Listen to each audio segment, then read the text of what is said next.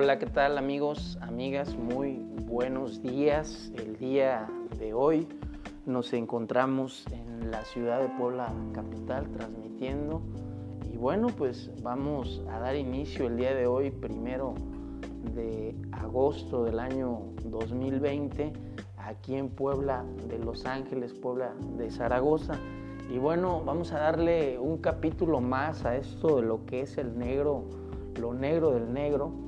y bueno, ¿qué es lo que estoy yo percibiendo el día de hoy como tema? Yo quisiera agregar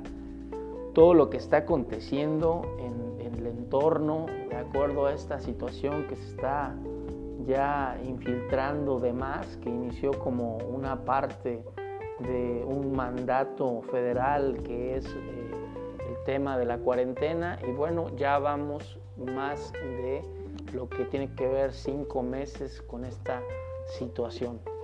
Ha mermado, me doy cuenta que hay eh, en ese sentido mucha sumisión por parte de la gente, en el sentido de que eh, veo a mucha gente con cubrebocas, veo a mucha gente eh, caminando como zombie, veo también y observo, me percato de que la economía está destrozada en todos los sectores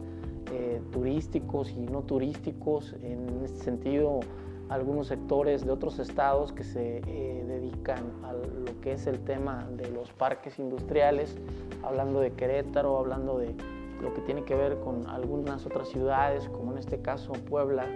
que está Volkswagen y Audi. Y bueno, me percato que hay una situación en donde ya la gente se malacostumbró al tema de lo que tiene que ver con todo para llevar. ¿no? Ya nos malacostumbramos a no querer aperturar para poder darle recibimiento a las divisas que vienen no solamente del extranjero, sino que también de otros lugares dentro del mismo territorio nacional. Y bueno, el tema de hoy eh, lo vuelvo a reiterar, eh, me costó trabajo pensarlo, pero es eh, la sumisión del bozal dentro de la sociedad. Y bueno, esa parte me trajo el recuerdo de la ah, esclavitud, que bueno, los esclavos de color, de la raza negra, de la raza afroamericana, en ese sentido, en el tema de la segregación, pues bueno, había esa sumisión en donde les eh, tapaban la boca y esto ha ido repercutiendo desde tiempos anteriores, en años ya pasados y bueno, anteriormente se vivió el tema de la influenza, se hicieron negocios y negociaciones aprovechando las crisis. Eh, mucha gente la veo tímida, ¿no? temerosa, eh, se, me voy a morir, este, ponte el cubrebocas, cuando uno sube al metrobús, yo me pregunto y no sé si ustedes piensen de la misma forma y si no lo piensan, pues cada quien tiene un pensamiento distinto y diferente, pero a mí me ha permitido el haber estado en contacto con algunas otras culturas en algunos otros lugares y países, el ver que la psicología o la psique es totalmente diferente, la forma de educación, el tema, el entorno, hasta la misma gastronomía es diferente, la idiosincrasia. Y bueno, hay personas que educan en, otros lugares, en otros países, sin el miedo y en este sentido te hace ser una eh, gente que participa dentro de una sociedad eh, que se restablece y se recupera rápidamente, como pongo un ejemplo, lo fue Japón ah, después del ataque, el bombardeo de Hiroshima y Nagasaki, se levantaron como, y es una potencia a pesar de ser un país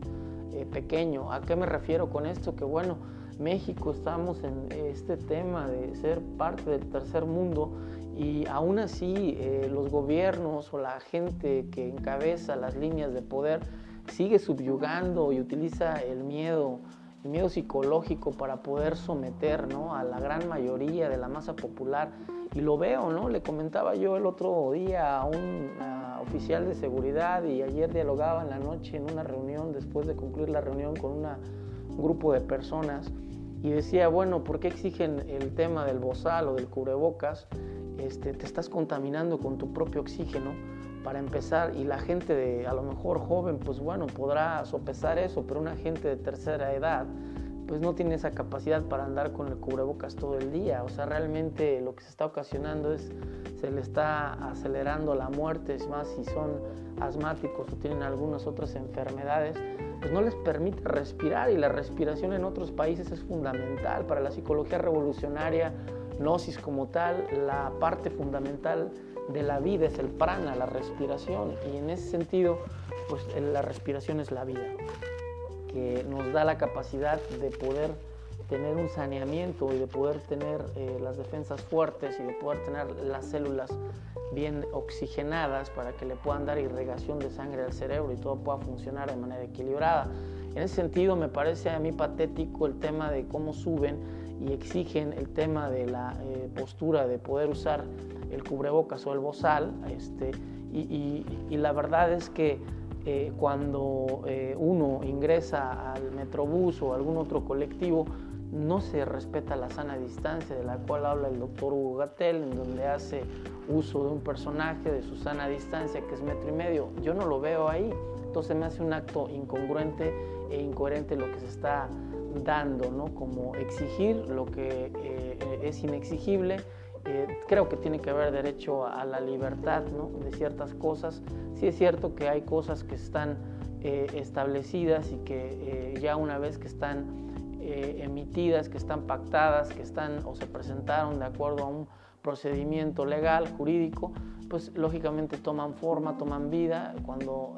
se presentan o se dan a conocer en un diario oficial de la federación de cada estado, pero en ese sentido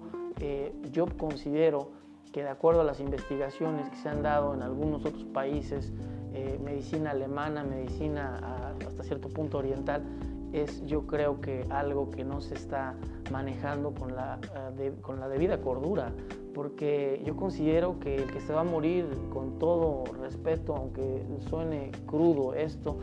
se va a morir y el que se muera de COVID, no COVID, eh, se muera de alguna otra enfermedad emocional, no emocional, de alguna depresión severa o de algo que no sea de la angustia, pues es el miedo que infunden, ¿no? El tema del control social, ¿no? Hacia la minoría y no nos permiten tener libertad de decisión, ¿no? Toda este, esta situación para mí ha sido un invento en donde pues el único objetivo final es eh, inyectar una vacuna, ¿no? Que se supone para poder eh, dar solución a esta circunstancia, de esta cura, de esta situación, de esta crisis, de esta pandemia. Y la verdad es que yo creo que tenemos derecho, ¿no? Tenemos derechos, también tenemos obligaciones, pero también tenemos derecho a elegir, ¿no? Tenemos derecho a libre albedrío y tenemos derecho a elegir, que nuestra elección sea libre, ¿no? Que nuestra elección sea muy particular y que no sea una elección guiada en base eh, a lo que es el miedo, ¿no? de, esa masa represora de control. ¿no? Durante mucho tiempo el Estado, hay cosas que no eh, se han dicho, hay grupos lógicamente eh,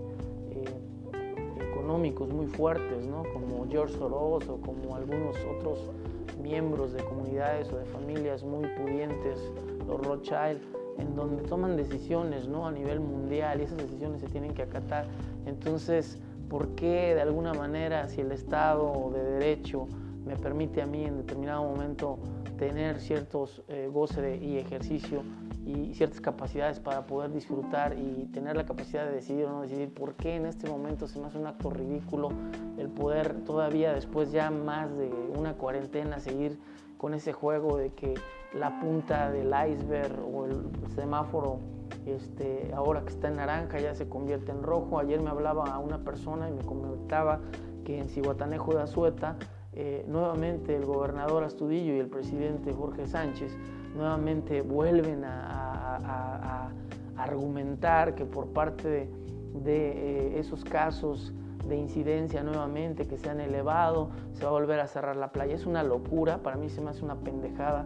realmente pensar ¿no? que si el pueblo, la comunidad vive, yo que ya estuve allá, vivir del turismo, que es netamente turístico, que se vive de eso, del ambiente restaurantero, del ambiente turístico, de los guías de turistas, de todo ello, es querer eh, colapsar la parte de la economía ciguatense, ¿no? de, la, de la economía zanca. Y la verdad es que aquí yo lo veo en el estado de Puebla, todo parece solitario, las calles por las mañanas solitarias, eh, el tema de la restaurantería, el tema de todos los restauranteros, no hacer nada por ellos. Yo entiendo que están en una situación de jovialidad, puesto que les han dado los negocios en años anteriores el capital suficiente para poder estar rascándose la panza. Pero la gente que vivimos al día, la gente que no tenemos el sueldo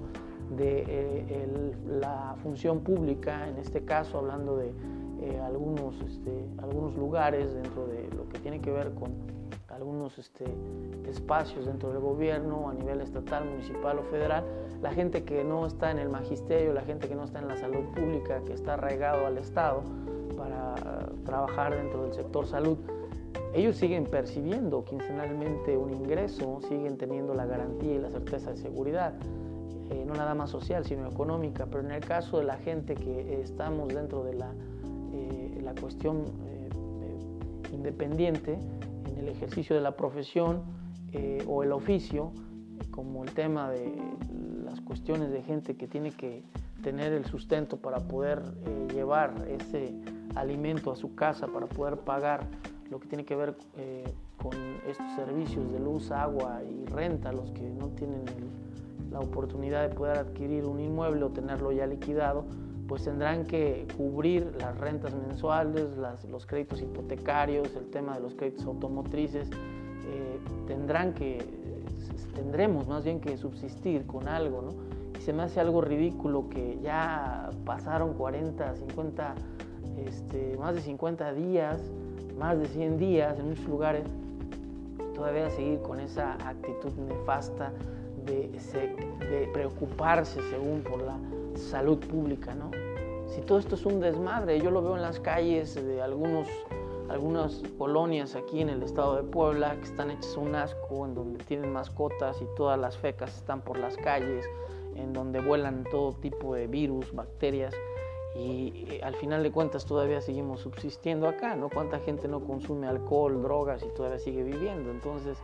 la verdad es que, bueno, pues es un privilegio todavía tener, ¿no? La oportunidad de poder vivir, pero también debemos de ser certeros, ¿no? Dar, al César lo que es del César y a Dios lo que es de Dios. Entonces, este tema de, de, de dar la competencia a todo lo que lleva es parte de esto y yo me voy a despedir de, de, manera muy directa, pues despidiéndome en esta transmisión y vamos a darle continuidad a todo lo que viene subsecuentemente. Les agradezco que me hayan atendido y pues bueno, esperamos sus opiniones dentro de lo que es el programa y pues bueno, pues vamos a seguir con esta transmisión de lo que es lo negro del negro. Te saluda su amigo Figuro Ramírez, nos despedimos.